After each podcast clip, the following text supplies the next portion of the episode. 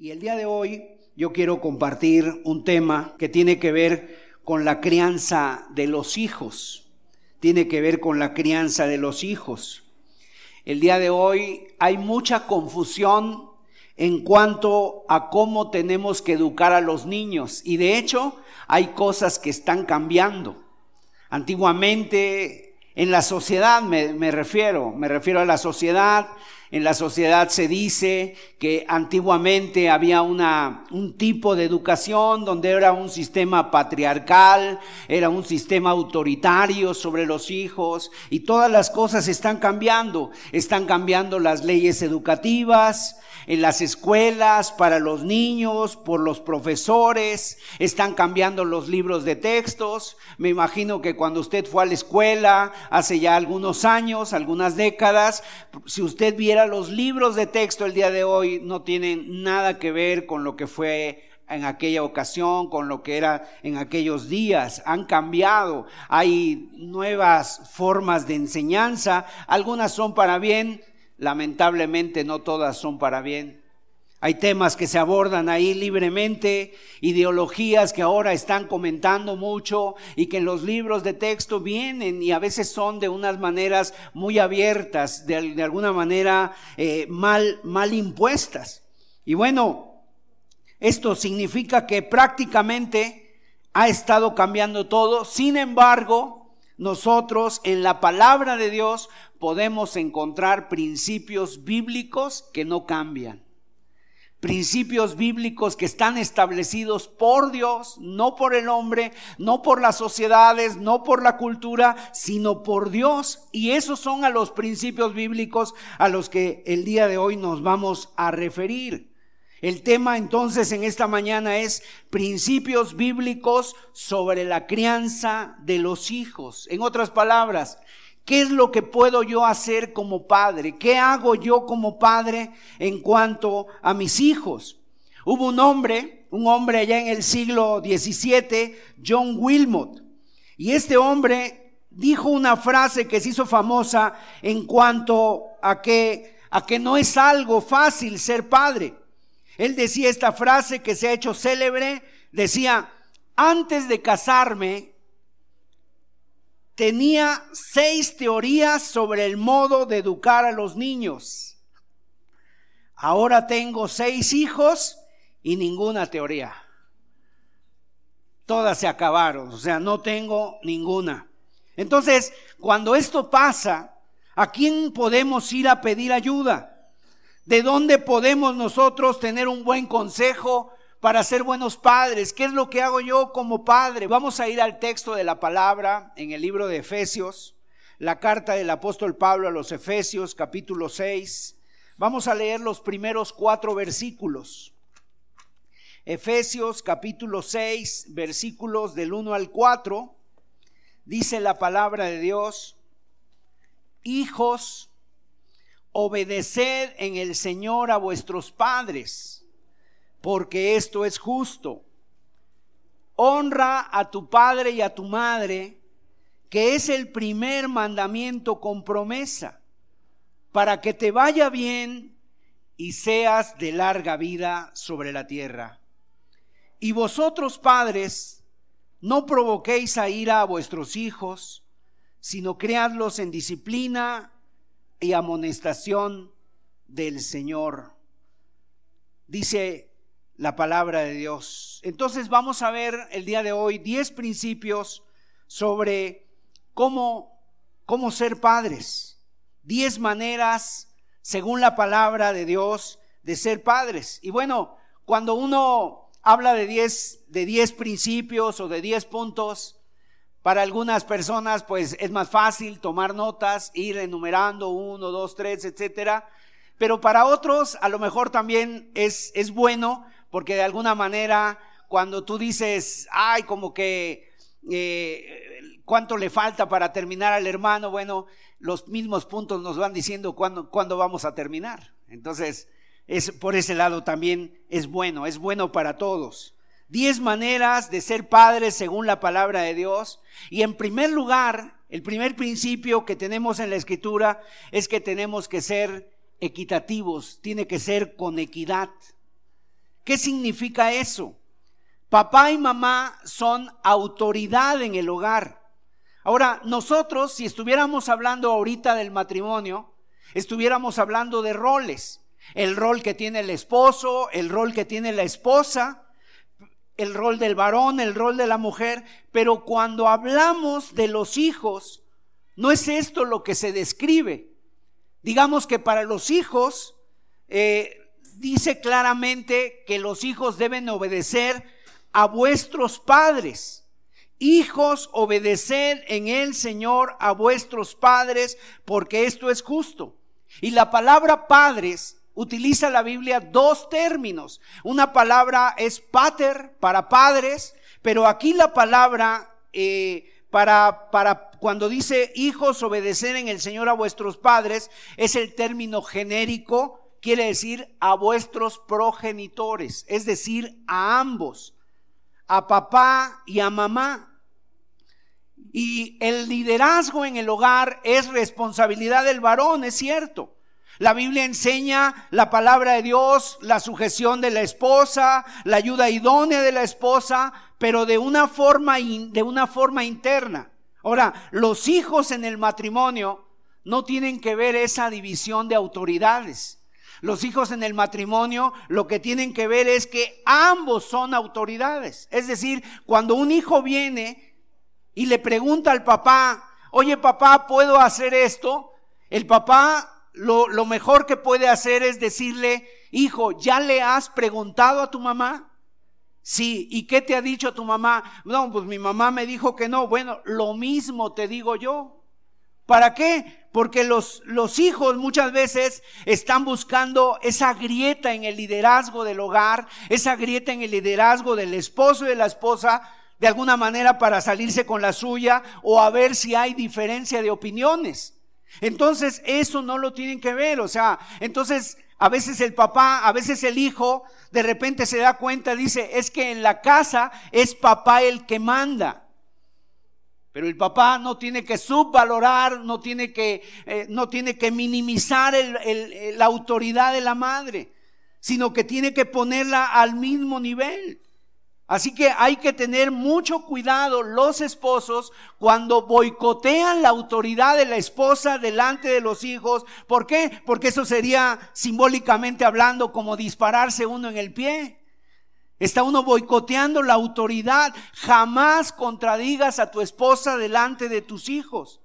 Aun cuando tu esposa se haya se haya, no sé, a lo mejor eh, equivocado o piense diferente, bueno, eso se habla con la recámara cerrada, se habla ya en lo privado, lo que tenga que hablar el matrimonio. De esa manera encaminamos las cosas, pero delante de los hijos nunca se puede desestimar o desautorizar a la esposa.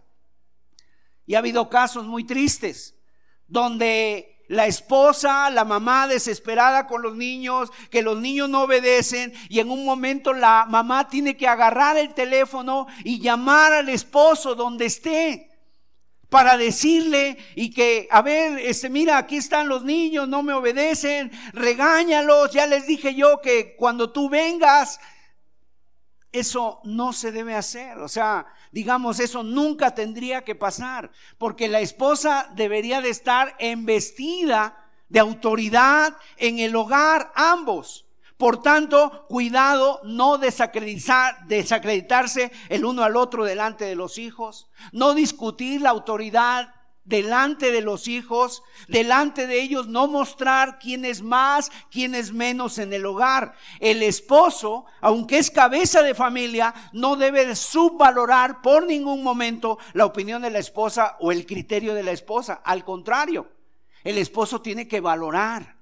Tiene que honrar, el esposo tiene que exaltar delante de sus hijos a su esposa, porque el mandamiento para los hijos es honra a tu padre y a tu madre, honra a tus progenitores. Ese es el principio para los padres. Entonces debemos de tener presente este primer punto. Debe ser con equidad entre el esposo, la esposa, el padre y la madre. En segundo lugar, en Efesios capítulo 6, verso 2, verso 2 el versículo 4, Efesios capítulo 6, verso 4, dice, y vosotros padres, no provoquéis a ira a vuestros hijos, sino criadlos con disciplina y amonestación del Señor.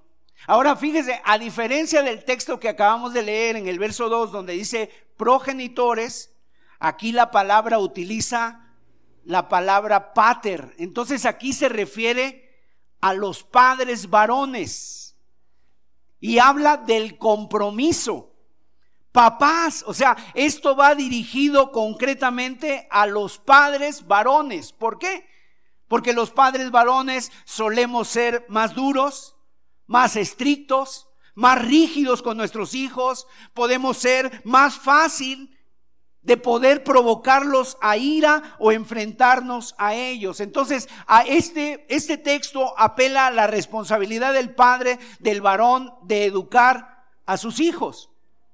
La por naturaleza, la mamá, la mujer es más apegada a los niños, se preocupa más por ellos, por enseñarles, por educarles, por cuidarles, pero eso no significa que los padres varones nos tengamos que desentender, al contrario, la palabra nos exhorta a que nosotros no podemos desentendernos de nuestros hijos y espero que ninguno de los presentes o de los que nos escuchan haya caído en esa, en esa falsa idea de que a veces se tiene de que, bueno, yo ya hago mucho, yo ya voy a trabajar, yo ya traigo el dinero a la casa, que ella los cuide, que ella los corrija, que ella los exhorte. Yo ya tengo suficiente, yo ya trabajo mis preocupaciones. No, la Biblia dice que esto no debe ser así. El Señor dice, padres la educación de los hijos no es cosa solamente de la mujer, es cosa del varón, es cosa nuestra de educarlos, de amonestarlos, de instruirlos y como dice aquí la escritura, en el temor del Señor. ¿Por qué? Porque al final Dios nos va a pedir cuentas a los varones. ¿Te acuerdas en el libro del Génesis capítulo, capítulo 3, cuando Dios viene con Adán y Eva a Eva es la que Eva ha transcurrido, en, ha transcurrido en transgresión, Eva ha pecado y Dios le llama a cuentas a Adán, Dios le pide cuentas al varón como cabeza de la familia. Entonces Dios nos va a pedir cuentas a nosotros los varones, cómo ha sido la dirección de nuestra familia, cómo hemos guiado a nuestros hijos. Por lo tanto, el Señor espera un compromiso de nosotros como padres, un compromiso de ambos en la crianza de los padres y de los hijos, ambos implicados, preocupados y comprometidos. Ahora, el texto también dice esto, el versículo 4 que acabamos de leer dice, y ese es el tercer punto, no provoquéis a ira a vuestros hijos. Ahora, este texto hay que aclararlo. Porque muchas personas el día de hoy lo han malentendido. Cuidado de no entender mal este texto de no provocar a ir a vuestros hijos. No, esto no significa que no podamos disgustar a nuestros hijos en ningún momento. Muchas veces nos encontramos con circunstancias en las cuales como padres tomamos decisiones que no le van a agradar a nuestros hijos, que les van a, que, que, que, no los van a, agradar, que hay que disciplinarlos, que hay que prohibirles algo y nuestros hijos se disgustan, independientemente de la edad que tengan. Ningún padre, ninguna madre entienda este principio mal y diga, bueno, la palabra de Dios dice que no lo debo provocar a ira, por lo tanto, yo no le digo nada a mi hijo, haga yo que haga él lo que quiera para que no se disguste, para que no se enojen. No se refiere a eso. No provoquéis a ira significa que tú como padre no debes incitarle a ira a tus hijos. No debes incitarle, o sea, que no lo debes de provocar gratuitamente, que no debes de formar en ellos un carácter iracundo, contencioso, de enfrentamiento. Mire lo que dice Colosenses 3:21, que nos expande, nos, nos amplía este, este pasaje. Dice Colosenses 3:21, padres, no exasperéis a vuestros hijos para que no se desalienten, para que no se desanimen, para que no se depriman, para que no se vuelvan temerosos, para que no se vuelvan tristes, apocados, desmotivados, inseguros, resentidos.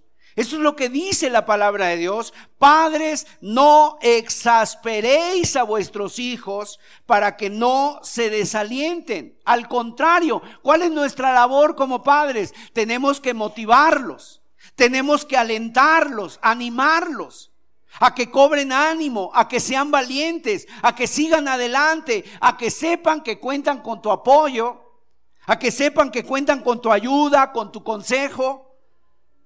Ahora, vamos a ser muy prácticos. Yo quiero dar 10 principios de cómo podemos evitar provocar a ira a nuestros hijos. Y vamos a irlos aplicando de forma diferente y tú los puedes aplicar según la edad que tengan.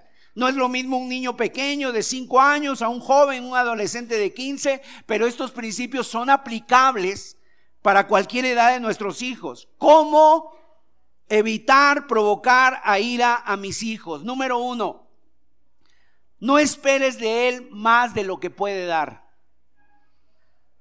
O sea, cuando ponemos una expectativa muy alta en nuestros hijos, él se puede sentir abrumado, se puede sentir superado por las exigencias de sus padres, se frustra. Entonces no debe ser demasiado estricto. No pongas, por así decirlo, el listón demasiado alto. No pongas tan altas normas. No seas tan demandante. Déjalo respirar, por así decirlo. En otras palabras, es que si hago esto está mal, si hago aquello está mal. No, si tú esperas muchos de ellos, si tú esperas mucho de ellos, ellos van a, a vivir con un carácter triste, desanimado, apocado, resentido. Así que seamos estrictos en lo que tengamos que ser estrictos, pero no en lo demás, no en lo demás. O sea, porque los vas a terminar perdiendo. Ser estricto en las cosas que tienes que ser estricto, en las cosas importantes y créeme, hay muchas hay pocas cosas en las que en las que pueden ser verdaderamente importantes. Y, esto nos habla de a veces de padres que son muy perfeccionistas. A veces tenemos como un perfeccionismo por alguna situación o de repente se hace un ídolo de los hijos que tienen que ser tan perfectos, que tienen que brillar siempre como el sol y entonces empezamos a imponer normas, normas, normas y lo que estamos haciendo es asfixiarlos, ahogarlos, deprimirlos, abatirlos. Tú tienes que ser firme en las cosas que son importantes, pero también flexible en las cosas que son secundarias. Hay cosas verdaderamente importantes y hay cosas que no son tan importantes. En segundo lugar, tienes que demostrarles cariño. A veces por, de alguna manera, por diferentes situaciones, contextos, venimos de, de algún contexto difícil y entonces somos muy parcos. ¿Qué quiere decir que somos muy parcos? No sabemos dar un abrazo, no sabemos dar un beso, una palabra de halago, demostrar una caricia, una nota escrita, un regalo, un tiempo de atención, escuchar atentamente. O sea, a veces no lo hacemos. Tienes que demostrar aprecio. Y tal vez alguien pueda decir, pero hermano, yo no tuve un padre que me hiciera eso, no tuve un buen modelo.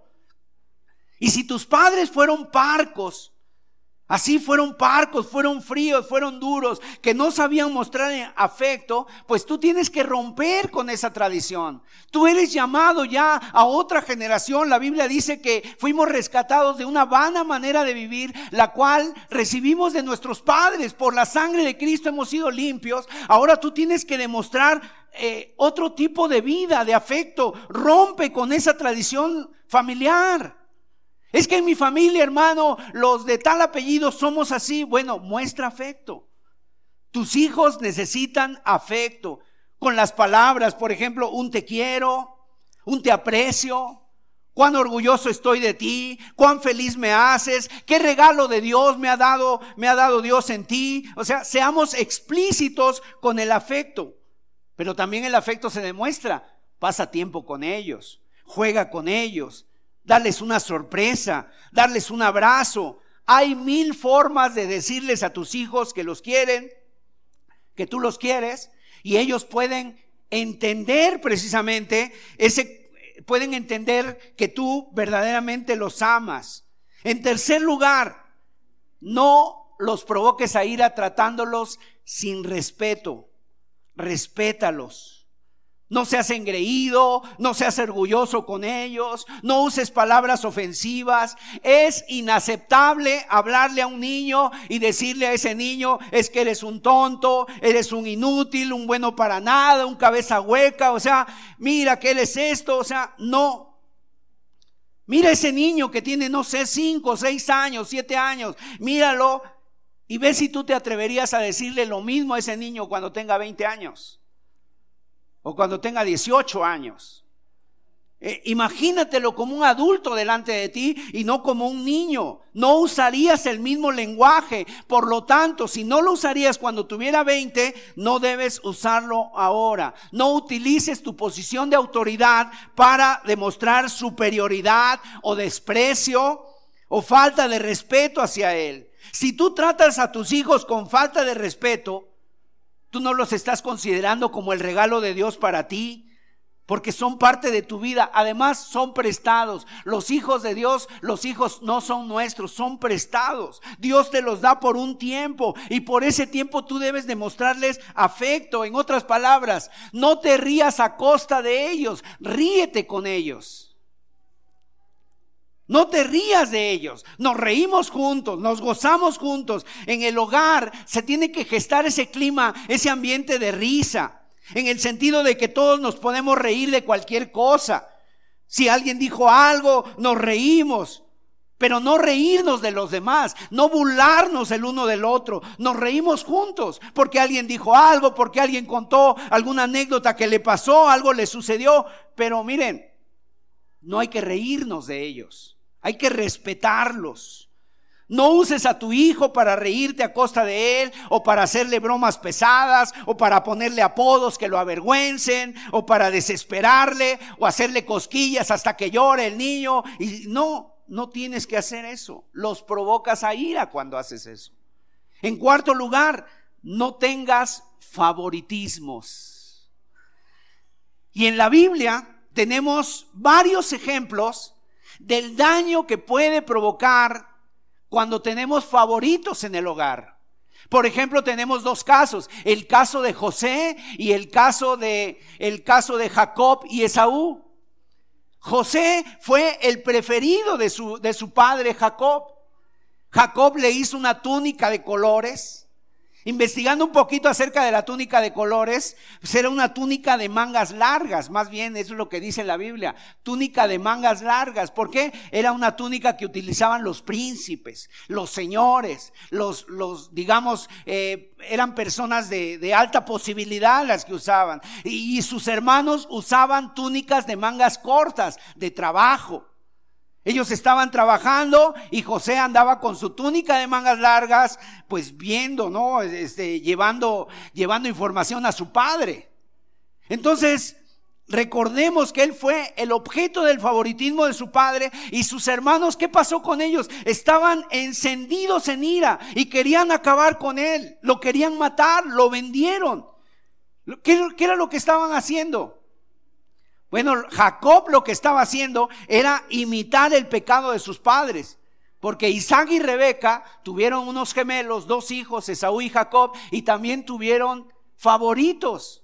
El favorito de Rebeca era Esaú, el favorito era, perdón, Jacob, el favorito de, de Isaac era Esaú. Y vemos todo lo que sucede en un hogar por causa del favoritismo. Tú no debes de preferir a un hijo sobre el otro. No tienes que mirarlo de forma especial a un hijo por encima del otro. Nos podemos sentir tentados a veces a dedicar más tiempo a uno de nuestros hijos porque tal vez ves que necesita más atención o porque tiene dificultades o porque tiene un problema físico, pero procura atender a los demás, mostrar afecto a todos. Porque sin duda, si tú tienes favoritismos, vas a provocarlos a ira. Número 5, predica con el ejemplo. Los hijos son muy sensibles. Y sobre todo, ellos son nuestros propios jueces. Y ellos están muy sensibles a la incongruencia y a la injusticia. Y si tú dices una cosa y practicas otra, todo lo que acabas de decir se va a caer por su propio pie. Si tú dices que no hay que hacer una cosa y tú la haces, ellos te van a observar y van a decir, ¿qué pasó? ¿Por qué nos dices que no hagamos esto y tú lo estás haciendo? Si tú le enseñas a decir que no, si tú les enseñas a que no hay que decir palabrotas o que no hay que decir mentiras y a ti se te salen, a ti se te escapan esas, esas maneras de, de decir, obviamente ellos van a ver tu ejemplo, ellos van a ver tus palabras. Si tú les dices que tienen que leer la Biblia, que tienen que orar, pero nunca te ven a ti agarrando una Biblia, orando, ¿qué es lo que van a aprender de ti?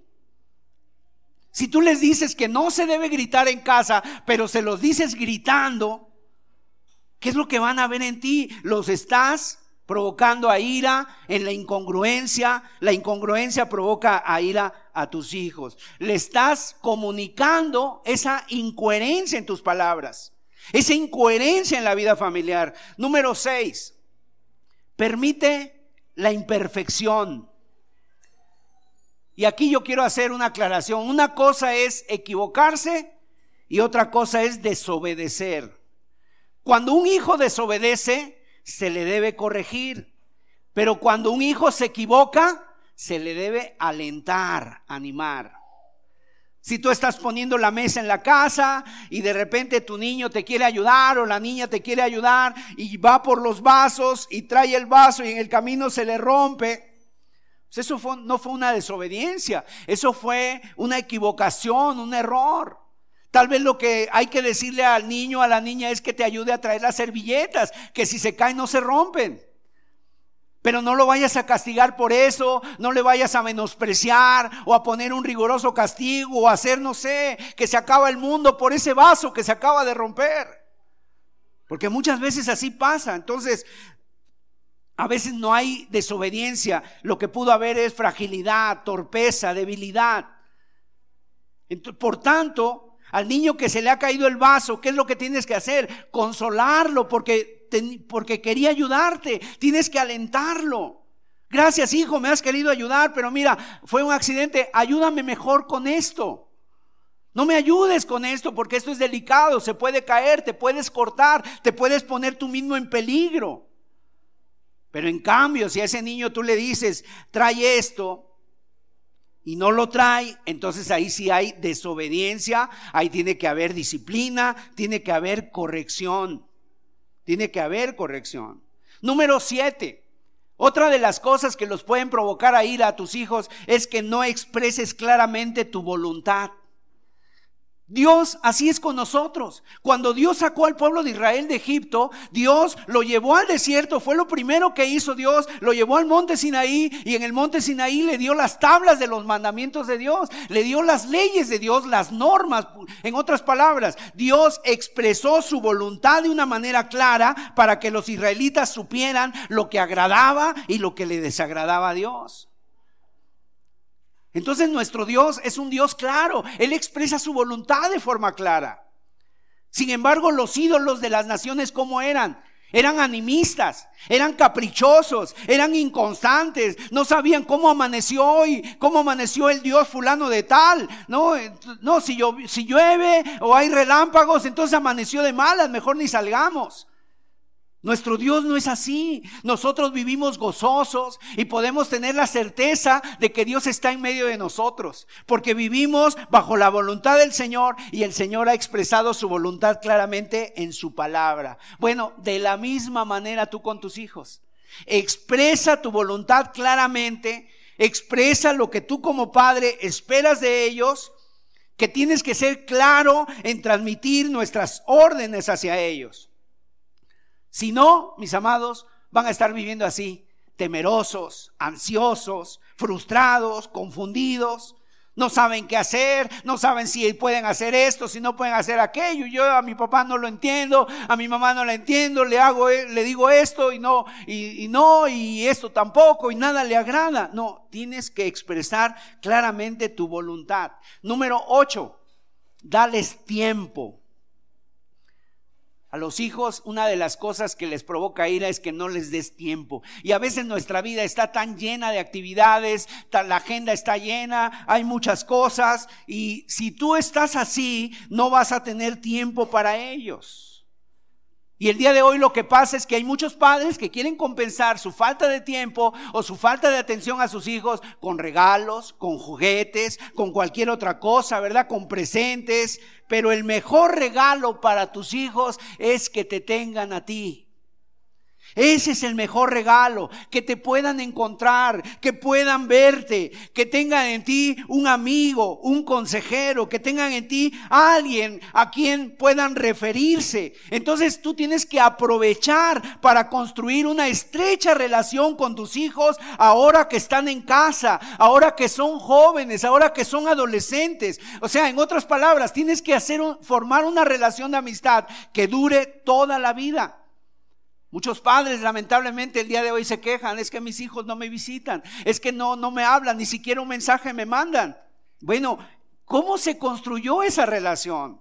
¿Dónde estabas tú que no pudiste construir una relación a lo mejor de amistad, de confianza? Invertiste tiempo en ellos. Cuando sean mayores, mira, cuando sean mayores valorarán verdaderamente la amistad con con sus padres. Ahí la historia de una mujer llamada Susana Wesley. Tuvo muchos hijos. Y con cada uno de ellos, a pesar de que tenía muchos hijos que alimentar, tenía un esposo también, esta mujer, déjame decirte que pasaba o procuraba pasar dos horas al día con cada uno de sus hijos. Así los, los tomaba a cada uno de ellos y con un hijo dos horas, con otro hijo dos horas y se iba así administrando en la semana. Cuando todos esos hijos se fueron, todos le seguían escribiendo cartas a esta mujer.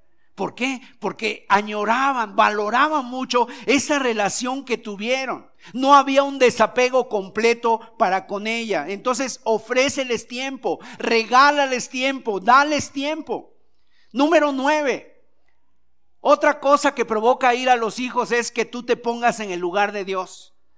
Mire, la máxima autoridad en el hogar no es papá y mamá. La máxima autoridad en el hogar es Dios. Él es el creador de los cielos y de la tierra. Así que realmente a quien nos rendimos es a Él. Nosotros le vamos a dar cuentas a Él. Entonces hay que evitar a veces eso de que aquí darle el golpe en la mesa y decir, aquí mando yo, aquí yo soy el bravo, aquí yo soy el bueno. No, en la casa de un hogar cristiano, el más alto es Dios.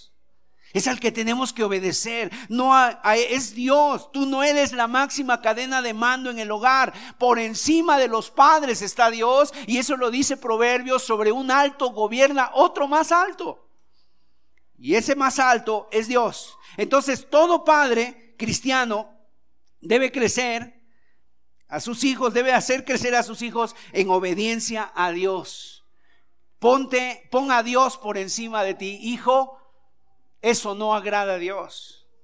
Eso no le busca, no le gusta a Dios. Esa vida eh, o esa actitud que tú has tenido le agrada a Dios. Que seas humilde, que seas obediente. O sea, pones a Dios por encima. Muchas veces se corrige, a veces nada más la actitud, pero no se corrige el corazón. En, en décimo lugar, sé consistente. En otras palabras, sé consistente. Que tú lo que pidas seas consistente, seas coherente en lo que pidas. Que seamos un ejemplo de coherencia entre lo que decimos y lo que hacemos. Que vean en nosotros amor, perdón, servicio, honra, paciencia, todas esas virtudes que les estamos enseñando, que, que las vean en nosotros. Entonces, eso es el punto número tres y son diez principios rápidos que se pudieran ampliar cada uno de ellos, pero por causa del tiempo los vamos a poner de esa manera y vamos a ir al punto número cuatro. ¿Cómo ser padres en el hogar cristiano? La Biblia dice ahí en Efesios capítulo 6, dice el versículo 4, y vosotros padres, no provoquéis a ira a vuestros hijos, sino criadlos en disciplina y amonestación del Señor, criándolos. Esta palabra, este verbo, criándolos, está expresando una atención, un cuidado. Y además es un imperativo, no es un consejo. Ahora, criarlos no significa solamente alimentarlos. No significa solamente alimentarlos como si fueran una mascota o como si fueran un arbolito, no. Criarlos significa a educarlos, instruirlos, formarlos. Y esa es la orden que Dios nos da, criarlos en la disciplina y amonestación del Señor, criarlos en sus caminos. Así que cuando tú escuches de veras una tontería que está muy de moda, de decir que mientras el hijo es pequeño hay que dejarlo, no hay que enseñarle nada de religión, nada de Dios, hasta que él sea grande y decida, eso realmente es algo absurdo. No puede ser. Que cuando sean mayores ya ellos escogerán. Eso es una insensatez total. Por supuesto que no. La Biblia nos manda enseñarlos, criarlos en los caminos del Señor. Si así fuera, oye, pues de niño, ¿para qué les sirven las matemáticas? Mejor no les enseñes matemáticas de niño. Espérate a que crezca, ¿no? ¿Y qué tal y no las va a usar? Mejor, a lo mejor no se las enseñas, dices. No, si les enseñas cosas cotidianas de la vida, con más razón, enséñale los caminos del Señor. Hay que enseñarles. Y por supuesto, cuando sean mayores, tomarán sus propias decisiones, pero tú les instruyes en los caminos del Señor, los instruyes en el bien, los instruyes en honrar y obedecer a su padre y a su madre. No les dejas decidir por donde su corazón les guíe. Imagínate qué peligroso sería, pues yo voy a dejar que mis hijos se guíen por su corazón.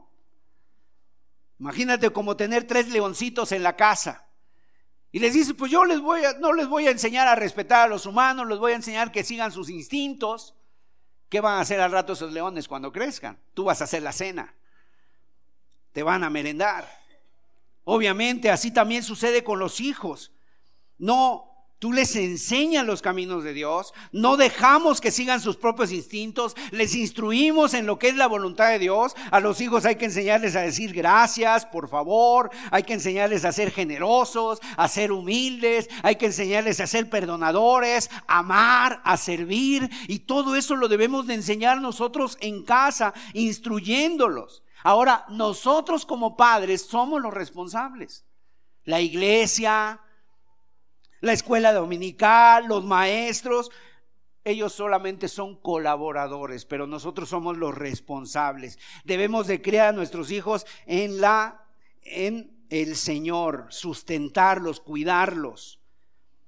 La palabra griega es una palabra ectrefo y significa sustentar. ¿Y sabes dónde se utiliza esta palabra también? Cuando Pablo dice que así como el hombre cuida su cuerpo, lo sustenta, dice. Así también es la palabra criar, sustentar. ¿Cómo, ¿Cómo tú cuidas tu cuerpo? Lo nutres, lo sustentas, lo cuidas. Padres, no provoquen a ir a sus hijos, sino sustentarlos, instruirlos, alentarlos, sostenerlos. En quinto lugar, ¿cómo es esa instrucción? Dice que tiene que ser instruirlos en la disciplina del Señor, en la disciplina y amonestación del Señor. Ahora, muchas veces se suele entender la palabra disciplina rápidamente como castigo. El castigo es parte de la disciplina, pero la disciplina es mucho más amplia. El término disciplina es mucho más general. La palabra griega es paideia. Disciplina, paideia. ¿Y qué significa? Instruir, educar, enseñar. Y da la idea de como alguien que se prepara para los Juegos Olímpicos. Esa persona que está preparando para los Juegos Olímpicos, un atleta, entrena diariamente, tiene cambios en sus hábitos, en la hora de acostarse, en la hora de levantarse, la comida que come, etcétera. Y practica una disciplina deportiva. ¿Por qué? Porque persigue una meta esa persona. ¿Cuál es su meta? De un deportista, de un atleta, ir a los Juegos Olímpicos, ganar una medalla. Estar parado en el podio, bueno, esa es la meta del, del, atleta. Del mismo modo, nosotros ejercemos esa disciplina, esa instrucción en nuestros hijos en los caminos del Señor. ¿Cuál es nuestra meta? En nuestros hijos, al disciplinarlos, al instruirlos, ver la fe en ellos.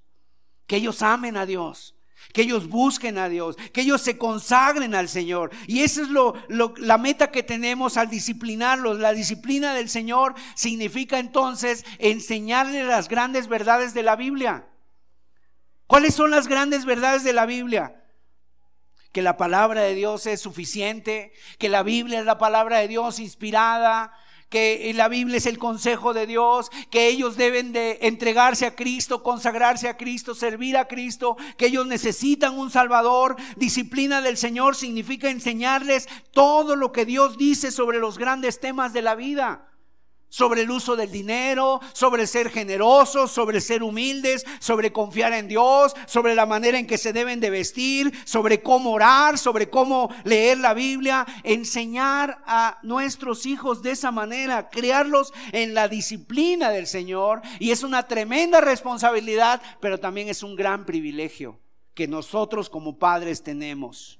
Y eso significa que es una, es una responsabilidad que no podemos delegar a nadie más.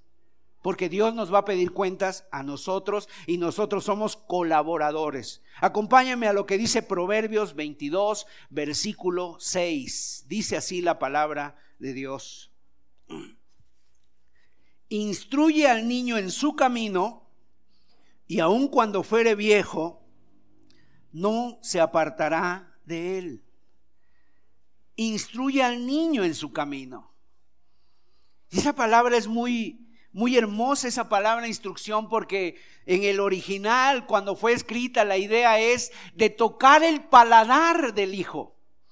O sea, cuando el hijo es recién nacido y que, y que la mamá apenas le va a dar pecho, y para que él pueda ser estimulado a, a que coma del pecho de su madre, los judíos hacían como un preparado, una especie de miel con, dátiles, con higos, así, algo muy rico, y se lo ponían al niño y le tocaban el paladar, y eso al niño estimulaba, su, eh, estimulaba el gusto por ese sabor, y entonces andaba buscando la comida. Y de esa manera se prendía el pecho de la madre, y entonces empezaba a comer. Así es la instrucción, o sea, tiene que ser algo atractivo, algo deleitoso para el niño, para que él pueda desde pequeño ser instruido en los caminos de Dios. Número 6. ¿Cómo debe ser esa disciplina? En la amonestación del Señor. La amonestación. Ahora, fíjese, la palabra utiliza dos términos. Disciplina y amonestación. La palabra disciplina, ya vimos, es paideia y significa instruir en lo que es correcto. Y amonestación, noutesia, y significa confrontar lo malo. Entonces, esas son las dos cosas que nosotros tenemos que hacer. Ambas cosas, instruir lo bueno y confrontar lo malo. Como en un jardín, cuando tú tienes un jardín y entonces tú vas y has sembrado a lo mejor una clase de frutas, has sembrado árboles, rosas, y tú vas y cuidas las rosas, pero también vas y desprendes las malas hierbas quita las malas hierbas, que no ahoguen precisamente a las buenas. Riegas, el, riegas las rosas, pero quitas la mala hierba y de repente vas a los 15 días y volvió a salir la mala hierba y la vuelves a quitar. Hay labores que hay que hacer en ese terreno. Bueno, de la misma manera, plantar lo bueno y quitar lo malo. Ambas labores en el corazón de tus hijos. Por tanto, para esto es la disciplina y la amonestación del Señor. Entonces, mis amados, la labor de los padres no es solamente enseñar, la labor de los padres es corregir, es arrancar lo que se tenga que arrancar, con disciplina y con amonestaciones. Con disciplina corregimos lo que es malo y plantamos lo bueno, pero sobre todo Hay una frase ahí que se repite en este texto, del Señor, en el Señor. O sea, la meta es la gloria de Dios. De manera que tú no corriges a tus hijos para que sean como un escaparate de tu orgullo. Para que tú puedas decir, miren, aquí están mis hijos, mira qué familia tengo, no has visto qué familia, no, los hijos, los hijos los tienes para la gloria de Dios, no para la gloria de uno mismo. Es buscando la gloria de Dios. Oh, hermano, es que yo siempre quise tener un atleta en casa y por eso le puse Sansón a mi hijo, ¿no? Yo quise tener un hombre sabio en la casa y por eso le puse Salomón. No, hermanos. ¿Y qué tal y Sansón es muy débil y muy enclenque? ¿Y qué tal y Salomón, en lugar de sacar buenas calificaciones, saca malas calificaciones? Y estás frustrado por tu hijo. No, tu hijo no es para tu gloria, tu hijo es para la gloria de Dios. Es para la gloria de Dios. Es para la honra y la gloria del Señor. Así que no nos equivoquemos, no nos equivoquemos en ver qué meta o qué esperamos de nuestros hijos. Son para la gloria de Dios. Los instruimos en la amonestación del Señor, no para que hablen bien de nosotros, no para que hablen bien de mí, sino para la gloria de Dios. Es para agradar al Señor y por lo tanto tus hijos necesitan instrucción, necesitan corrección. Acompáñeme a Proverbios 22, 15. Dice, la necedad está ligada en el corazón del muchacho, mas la vara de la corrección la alejará de él. Necesitamos corregir, plantando lo bueno, arrancando lo malo. Amonestación del Señor. Hebreos capítulo 12, versos 5 y 6. Mire lo que Dios dice acerca de la disciplina. Cuando estamos instruyendo a nuestros hijos, cuando estamos disciplinando a nuestros hijos, estamos amando a nuestros hijos. Pero también cuando los estamos corrigiendo y estamos quitando lo malo, confrontando lo malo, también los estamos amando. Eso es lo que dice Dios en Hebreos capítulo 12, versos 5 y 6. Y habéis olvidado ya la, habéis ya olvidado la exhortación que como a hijos se os dirige, diciendo, hijo mío, no menosprecies la disciplina del Señor, ni desmayes cuando eres reprendido por él porque el Señor al que ama disciplina y azota a todo aquel que recibe por hijo. A todo aquel que recibe por hijo. Ahora, Dios disciplina a sus hijos. Seguramente a ti te ha pasado si tú eres cristiano, cristiana. De repente te toca ir al supermercado, a alguna tienda, y está un niño a lo mejor pegándole de puntapiés a su mamá y está haciendo un berrinche y a lo mejor a ti te dan ganas de decirle, no hagas eso niño, a lo mejor hasta de corregirlo, pero no, no lo tienes que corregir tú, eso no es tu responsabilidad. Tú ves una madre necesitada de instrucción, tú ves un niño que se está obviamente siendo guiado por sus impulsos, que no hay ninguna instrucción ahí, pero tú corriges a tus hijos no a los demás. Dios corrige a sus hijos. Y obviamente la disciplina es algo incómodo. No gusta, la Biblia dice que al presente no es motivo de gozo en el, en, el, en el cual ha sido ejercitada la disciplina. Si alguien de nosotros ha pasado alguna vez por una disciplina, para nada es motivo de gozo, nos sentimos mal, nos sentimos afectados, tristes. Y esa es, la, esa es una de las razones, que recapacitemos, que veamos, que valoremos. Pero una cosa sí podemos decir es que Dios me ama. Dios me ama y Dios con la disciplina me está diciendo que me ama y se está preocupando por mí. Y lo mismo pasa con los niños. Cuando un hijo hace cosas y no le llaman la atención, es que no se les está amando. Y eso lo perciben en su conciencia y dicen es que a nadie le interesa, yo hago lo que hago y nadie me dice nada. Eso, eso lo ven ellos mal. Acabo de hacer el mal y mis padres no me corrigen, entonces no les importo. Así que hemos de instruir en los caminos del Señor, en la disciplina y amonestación del Señor. Ahora, número siete, ¿cómo debe ser la disciplina del Señor? Con claridad. ¿Cómo hemos de instruir? Con claridad. Debemos ser claros. Muchas veces cuando no somos claros, las palabras no surten el efecto deseado porque sus palabras son imprecisas, son difusas, son cambiantes. Tienes que expresar con claridad las palabras a tus hijos.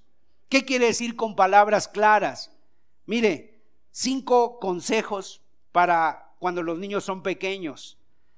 Háblales en su propio idioma. O sea, a los niños, más que darles una cátedra de conocimientos, hay que decirles, esto no se toca. Esto no, esto sí. Y ellos lo entienden. Eso es claro para ellos. Pero si tú les das así muchas explicaciones muy elevadas, pues es como que les estás hablando en otro idioma, como si fueran adultos. Tienes que hacerte comprensible a ellos. Y es lo que Dios hace con nosotros. Tenemos la palabra de Dios. Dios, ¿cómo nos habló? ¿Cómo el Señor Jesucristo vino a hablarnos aquí entre nosotros? Si cuando le habló un maestro de la ley a Nicodemo y le dijo, tienes que nacer de nuevo, Nicodemo se quedó con los ojos cuadrados y dijo, ¿a poco tengo que nacer otra vez del vientre de mi madre? No sabes ni, lo de, ni del... O sea, ¿cómo tú siendo un maestro de Israel no entiendes esto? Si no entiendes las cosas terrenales, ¿cómo vas a entender las espirituales? Si Dios nos hubiera hablado con un idioma totalmente eh, diferente, no hubiéramos entendido nada. Si de por sí, mis amados, Dios habló de ovejitas, de peces, de redes, del campo, de la pesca, del sol, de la lluvia. Dios habló de cosas tan prácticas, tan cotidianas para que entendamos. Y muchas veces no hemos entendido. Entonces a nuestros hijos, Dios nos habla. Y de la misma manera tú tienes que hablarle a tus hijos, precisamente, con palitos y bolitas. Número dos, expresa una orden. A veces no damos órdenes, lanzamos interrogantes. Y las interrogantes no son órdenes. O sea, una orden precisa. Quiero que pares de hacer eso ahora eso sí es una orden. Quiero que dejen de hacer eso que están haciendo ahora de forma clara. Y obviamente las órdenes tienen que ser de una en una, ¿verdad? Si tú les dices una ráfaga de órdenes, pues no te van a entender. Recoge los juguetes, lávate los dientes, ponte la pijama, tráeme la mía, tráeme mis sandalias. ¿Por dónde empiezo? ¿Qué me dijiste? Te va a mirar y se va a distraer, obviamente, porque no tiene claro. Y, después le vas a decir que es desobediente, porque no le diste una orden clara. Número cuatro, cuidado con pedir cosas absurdas, ¿no? Porque a veces hay padres que lamentablemente pueden caer en este, este extremo. Prohibido que veas, prohibido que respires. Y ahí está el niño poniéndose morado. Número cinco, no seas cambiante. No, está prohibido hablar durante la comida y todos están calladitos. Y después ya tú cambias. Bueno, quiero que me digan cómo les fue en el día. Y no hablan. Pero es que, ¿por qué no están hablando? ¿Por qué no obedecen? Pues tú acabas de decir que no se hable. Entonces tienes que ser, no tienes que ser cambiante. Ellos necesitan claridad para que puedan ser obedientes con lo que le estamos pidiendo. Número siete, con vara. La palabra de Dios habla de la vara. Aquí déjenme decirles que los cristianos somos polémicos porque vamos en contra de la corriente de este mundo. En este mundo, obviamente, hablar de corrección, hablar de, vara, eso ya, ya está por otro lado. te pueden hasta demandar en algunos lugares. En algunos países llega hasta la policía y se lleva al niño y los padres tienen que seguir pagando la manutención de ese niño y tienen que, y tienen que hacer muchas cosas. No, mira, si tú no castigas a tu hijo, bíblicamente hablando, le estás demostrando desprecio. Vamos a ver Proverbios capítulo 13, verso 24. El que detiene el castigo, ¿qué dice mis amados? A su hijo aborrece. O sea, la palabra es clara. a veces no nos apetece corregir. A veces es incómodo. Supone detener una actividad. Si estamos en algún lugar, es tienes que llevarte a tu hijo a un lugar privado y ahí hablar con él. Es doloroso, a veces lloramos con ellos. Es incómodo y a veces decimos, "No, mejor después, mejor cuando lleguemos a casa." El castigo es parte del amor del papá y de la mamá, de la mamá por el bien de su hijo. Proverbios capítulo 23, versículos 13 y 14. Dice la escritura, no rehuses corregir al muchacho, porque si lo castigas con vara, no morirá.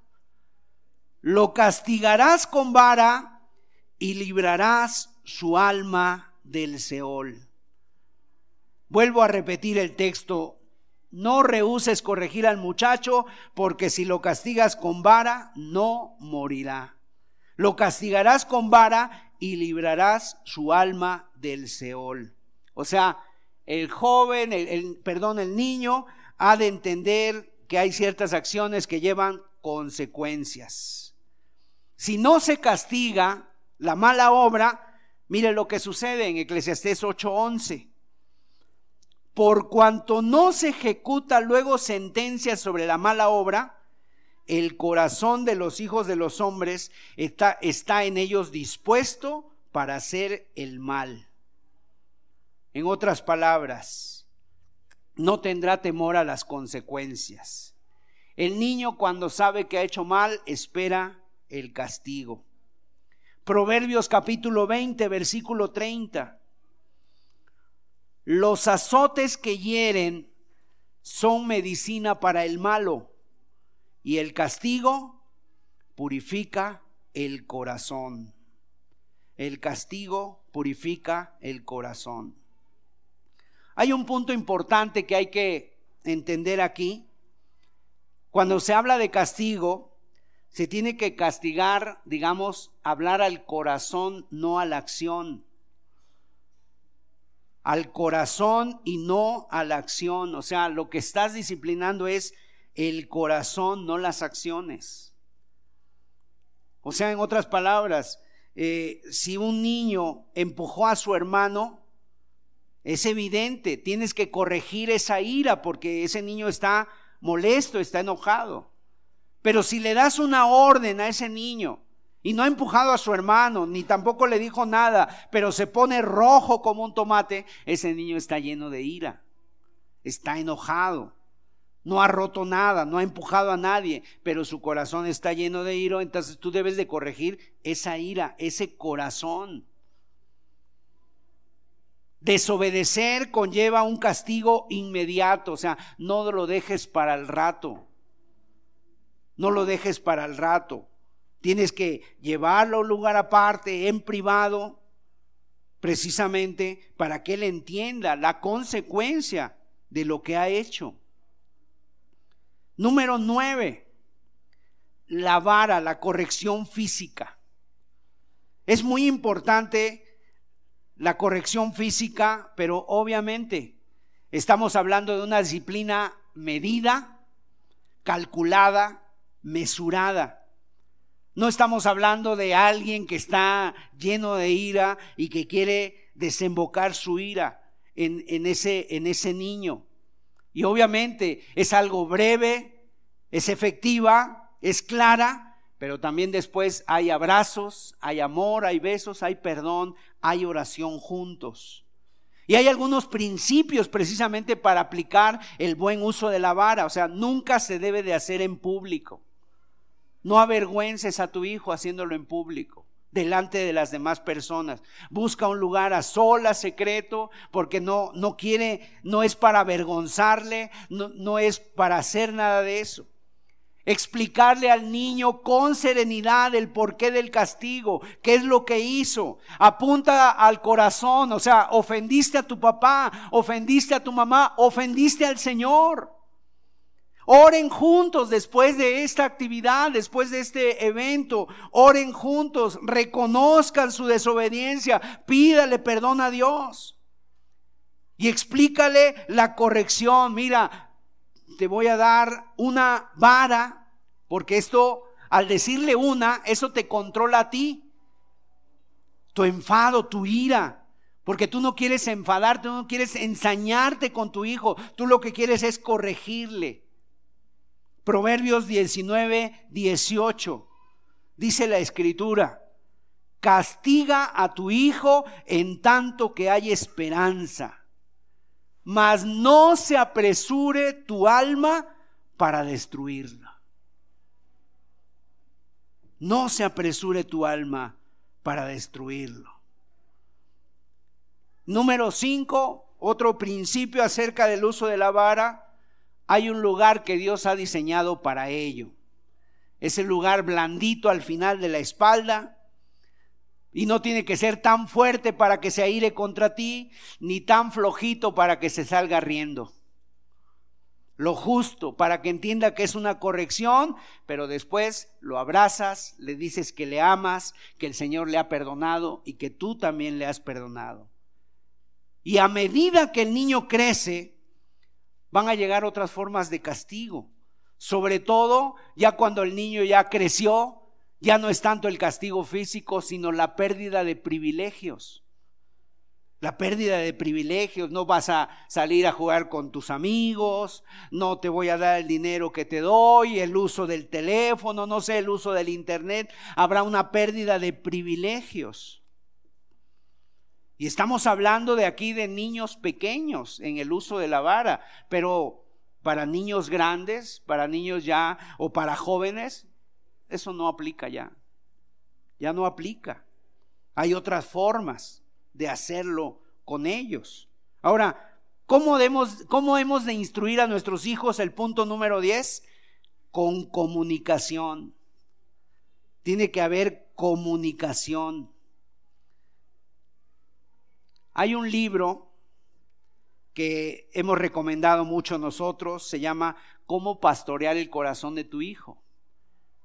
Ted Tripp es el, el autor y él ilustra cómo la idea de la comunicación va creciendo o tiene que ir creciendo entre padres e hijos y la idea de la disciplina va decreciendo en nuestra relación con nuestros hijos. De manera que a medida que los hijos son mayores, ya no ejercemos una disciplina sobre ellos, sino ejercemos una influencia sobre ellos. Una influencia, en otras palabras, que ellos tengan presente más que la disciplina, el ahora la relación que se ha formado de amistad, de unión, de comunicación entre tú y tus hijos, que ellos no quieran defraudar a sus padres, que ellos no por el castigo que pueda venir, sino por defraudar, por lastimar el corazón de sus padres. Entonces tiene que crecer una vida en comunicación. Una vida en comunicación, en otras palabras, que puedan los hijos pensar en la opinión de sus padres, en la comunión que se podría perder con ellos. Es necesario entonces la buena comunicación donde el hijo y el padre, donde el padre instruye, el padre alienta, el padre consuela, donde puede crecer juntos, reír juntos, conversar de mil temas con los hijos. Y para finalizar, el último punto, vamos a leer Efesios capítulo 6, verso 1 y en Efesios capítulo 6, verso 4, porque ahí viene una palabra que es clave. Todos estos serían instrucciones, pero mire aquí cuál es el centro. Dice aquí, hijos, obedeced en el Señor. En el Señor. Y luego en el verso 4, sino crearlos en disciplina y amonestación del Señor. Este es el centro. Ese es el marco. Todo esto es posible en el Señor. ¿Por qué? Porque nosotros somos mayordomos de lo que el Señor nos ha confiado en nuestras manos. Nuestros hijos no nos pertenecen. Por tanto, nosotros somos solo mayordomos. Estamos instruyéndolos en los caminos del Señor, honrando al Señor y que nos y, y necesitamos que nuestros hijos crezcan en la disciplina y amonestación del Señor y que vean que sus padres les corrigen por su bien para obedecer al Señor. Entonces, mis amados, nuestra meta es que nuestros hijos amen al Señor.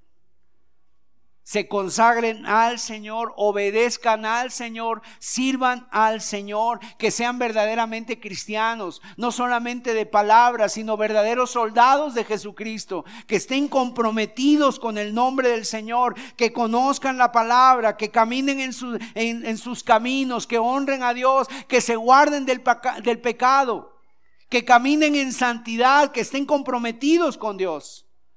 Esa es la clave en el Señor y del Señor. Amén.